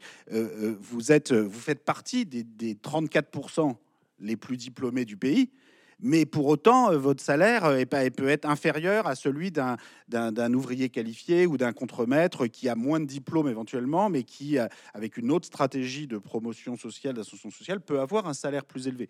Et donc c'est là, vous voyez, qu'on a ces expériences sociales différentes qui peuvent conduire à des, votes différents. Et donc, il faut vraiment regarder à, la loupe, disons, pour bien distinguer ces différents facteurs. Et, c'est là qu'on a ce, vote des sociaux, des, des, des. À un moment, on a un chapitre enfin, où on discute comment les choses pourraient se diviser dans un monde où tout le monde serait devenu diplômé, alors on en est, on en est encore loin, mais il y a eu quand même un mouvement où tout, de, la totalité d'une génération est arrivée à l'enseignement primaire puis à l'enseignement secondaire. Et là, dans le supérieur, on a dépassé 50% chez les jeunes générations. Et euh, sans doute, on va continuer 60-70%. D'un- Si on était dans un monde où tout le monde, ou presque dans les nouvelles générations, devenait diplômé, on aurait sans doute des séparations qui se feraient euh, sur euh, le- les choix de professions plus ou moins bien rémunérés, plus ou moins euh, euh, euh, euh, motivés par des, facteurs euh, euh, environnementaux, sociaux, culturels, par rapport à des facteurs plus de, de lu- lucratifs, disons.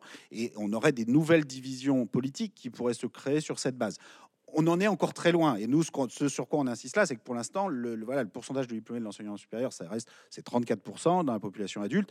Donc il faut, on peut pas se concentrer uniquement, et la gauche en particulier ne peut pas, qu'on va pas gagner des élections uniquement avec les, les, les sociaux diplômés. Et donc il faut euh, la question du vote euh, des employés, des, des- des ouvriers, de, de toutes les, de toutes les professions qui ne, qui ne sont pas diplômées, euh, reste centrale et pour très longtemps. Lou, on a une question euh, de quelque chose dont vous parlez souvent, tripartition, Oui, bipartition. Vous avez déjà un peu abordé le sujet, mais donc il ressort de votre livre que la bipartition, elle favoriserait davantage l'alternance politique, mais aussi le progrès social, plus que la tripartition. Euh, donc pourquoi? Bah, en fait, c'est- quelque chose qu'on observe sur le long cours. C'est-à-dire que bon, on a tous ces résultats électoraux depuis 1789, mais si vous, vous lisez le livre et les premiers chapitres du, livre, avant de, rentrer dans le dur des élections, on, va regarder comment s'est développé euh, l'État social euh, en France, comment s'est développée euh, l'éducation publique, la santé publique, comment se sont réduites les inégalités sur le long cours, les inégalités de revenus, les inégalités de patrimoine, comment s'est développé l'accès à, l'enseignement et l'accès à l'enseignement supérieur. Donc on va regarder vraiment l'évolution finalement de, la structure socio-économique de, de- la France au cours des 250 dernières années, pour le dire rapidement.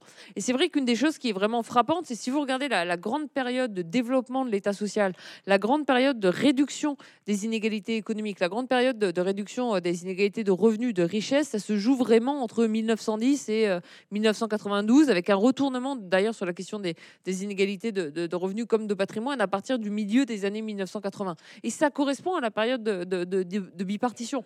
Ensuite, c'est intéressant d'essayer de comprendre pourquoi. Et la chose qui nous paraît la plus intéressante quand vous regardez cette période-là, euh, c'est pas forcément euh, quand la gauche est au pouvoir qu'on va vers le progrès social et la réduction des inégalités, et puis quand la droite est au pouvoir qu'on qu'on- qu'on- qu'on recule sur ces questions-là. C'est vraiment l'alternance qui fait euh, le progrès social et qui fait d'ailleurs, on a aussi du coup ces chapitres sur la, la participation, mais le, le progrès démocratique. Euh, c'est aussi la période où les gens vont voter euh, davantage parce qu'ils croient justement euh, au fait que la politique peut amener du progrès social. Et on prend quelques exemples dans le livre. Un exemple qui est assez frappant, c'est que si vous regardez euh, l'Assemblée, la Chambre, qui a voté le taux d'impôt sur le revenu le plus élevé, tout en haut, le plus progressif euh, de, l'histoire fiscale française, euh, c'est la Chambre qui est élue en 1919. C'est la Chambre Bleu Horizon, donc c'est la Chambre la plus à droite de toute l'histoire française qui vote le taux d'imposition le plus progressif, donc le plus redistributif de toute l'histoire française. Pourquoi?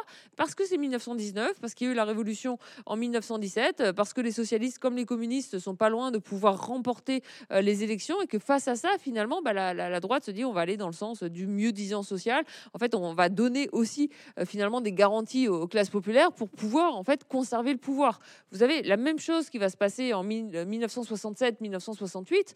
Euh, toutes les lois euh, sur euh, le salaire minimum, les augmentations euh, salariales en 1968, c'est pas la gauche qui est au pouvoir, c'est la droite qui est au pouvoir. Et ils le font pourquoi? Bah, Parce que justement, vous avez les événements de, mai 1968 derrière, vous avez des très fortes mobilisations, vous avez des grèves dans les usines et que la droite se dit bah, la bonne idée, c'est plutôt que d'aller dans ce sens du progrès social euh, là, euh, plutôt que de, de perdre les élections juste après. Et donc c'est ça vraiment le, bienfait de l'alternance. Euh, ça, ça empêche finalement euh, la droite comme la gauche de faire trop de bêtises ou d'aller trop loin euh, par rapport à un programme idéal quand, quand, quand, quand elle serait au, pouvoir. Et ça fait que chacun des, des partis va toujours dans le sens du mieux-disant. Quand vous êtes en tripartition, et notamment, mais en fait, ça, ça vaut pour les deux tripartitions. Là, on n'a pas, s'il faut vraiment qu'on finisse à la demi, on n'a pas beaucoup de temps. Euh, mais c'est assez frappant, en fait, si vous prenez la première tripartition, euh, quand vous écoutez Jules Ferry en 1885, il va avoir un discours euh, qui, euh, qui disqualifie volontairement la gauche, donc à l'époque, les radicaux, les radicaux socialistes, comme la droite, euh, les conservateurs, les monarchistes. Il va être extrêmement violent et en fait, il, il va se présenter comme un espèce de, de cercle de la raison. Et on retrouve ça avec la tripartition actuelle, c'est-à-dire une des caractéristiques de la tripartition actuelle. Et oui, il y a une responsabilité très forte. D'ailleurs, je pense du pouvoir actuel dans la chute de la participation, dans la crise démocratique, c'est cette manière de disqualifier les oppositions de gauche comme de droite. Et ça se fait souvent en termes de vocabulaire. Donc soit on les qualifie de populistes, soit on les qualifie d'anti-républicaines et on se présente comme un espèce de cercle de la raison. Mais comme cercle de la raison avec un électorat euh, socialement extrêmement très étroit, ça fait que par contre, bah, vous n'allez pas vraiment dans le sens du progrès social, mais vous faites passer une réforme des retraites contre 75% euh, de la population. Et la seule raison qui fait que vous pouvez faire ça, c'est que les classes populaires sont divisées en deux et que du coup, avec un socle électoral de 30%, bah, vous pouvez quand même espérer vous maintenir au pouvoir. Et ça, quand on est en bipartition avec l'alternance, finalement, on constate pas des, phénomènes qui vont dans, ce sens-là. Et c'est ça qui fait qu'on va vers davantage justement de développement de, l'État social, de réduction des inégalités, d'un plus grand niveau généralisé d'accès à, à l'enseignement supérieur, etc., etc. Allez, on passe à notre dernière question. Peut-être il nous reste alors, notre dernière question. Vous avez réalisé plusieurs cartographies du vote à l'échelle nationale. Euh, sur l'une d'entre elles, nous avons observé une coloration politique à dominante euh, libérale progressiste euh, en Bretagne et un vol social-écologique plus important dans les régions montagneuses. donc, selon vous, les les liens transfrontaliers expliquent-ils ces différences? Je, précise que cette terminologie-là, le bloc libéral, progressiste, social, écologique, puis national patriote, comme on appelle le, bloc euh, de, droite nationale, disons, euh, c'est une terminologie qui peut être discutée. Hein. Et donc, nous, on a trouvé, on a essayé de choisir des termes tels que les partisans des différents blocs puissent se reconnaître plus ou moins donc, euh, dans, les, différentes terminologies parce que c'est vrai que c'est notre approche en général de ne pas disqualifier a priori tel ou tel, tel ou tel type de vote. Euh, et c'est pour ça aussi qu'on n'utilise pas dans ce livre les termes d'extrême droite ou d'extrême gauche, parce que c'est quand même très très rare euh, que les, électeurs eux-mêmes ou les partis eux-mêmes se, désignent eux-mêmes comme extrêmes. Et donc, donc voilà, on est. Je sens... Alors après sur ces effets régionaux ils sont, ils sont à la fois importants, mais moi je voudrais insister peut-être sur le fait qu'ils ils sont ils ont beaucoup diminué au cours du temps. C'est-à-dire que même si c'est vrai, ils, continuent d'être là aujourd'hui et on peut, on peut, on peut spéculer sur, euh, sur, les, sur les raisons de ces effets, mais moi quand même, ce qui me semble le plus frappant, c'est que à l'échelle historique, euh, Julia disait tout à l'heure, la classe géosociale n'a jamais été aussi importante qu'aujourd'hui, c'est vrai, mais à l'inverse, le département n'a jamais été aussi faible qu'aujourd'hui. C'est-à-dire que concrètement, en 1848, la, classe géosociale, donc c'est-à-dire la richesse, la taille d'agglomération et de communes, la profession de diplôme, explique 30% à peu près des écarts de vote entre communes. Mais si on rajoute le département, on passe à 60%. C'est-à-dire le département en tant que tel explique autant les comportements de vote que toutes les autres variables de, de richesse, de taille d'agglomération et de communes. Aujourd'hui, la classe géosociale est passée à 70% des écarts de vote. Si on rajoute le département, ça rajoute 10%, c'est-à-dire on passerait à 80%. Ce qui est quand même important, mais ce qui est très frappant sur la longue durée, finalement, c'est de voir que les, facteurs départementaux ont, ont, quand même beaucoup diminué. Ce qui ne veut pas dire que la géographie ne compte plus, le territoire compte, mais à travers la taille d'agglomération et de communes, mais un peu de la même façon dans tous les départements. C'est-à-dire dans tous les départements, les plus petites agglomérations, les plus petites communes vont voter d'une certaine façon par rapport aux grandes métropoles.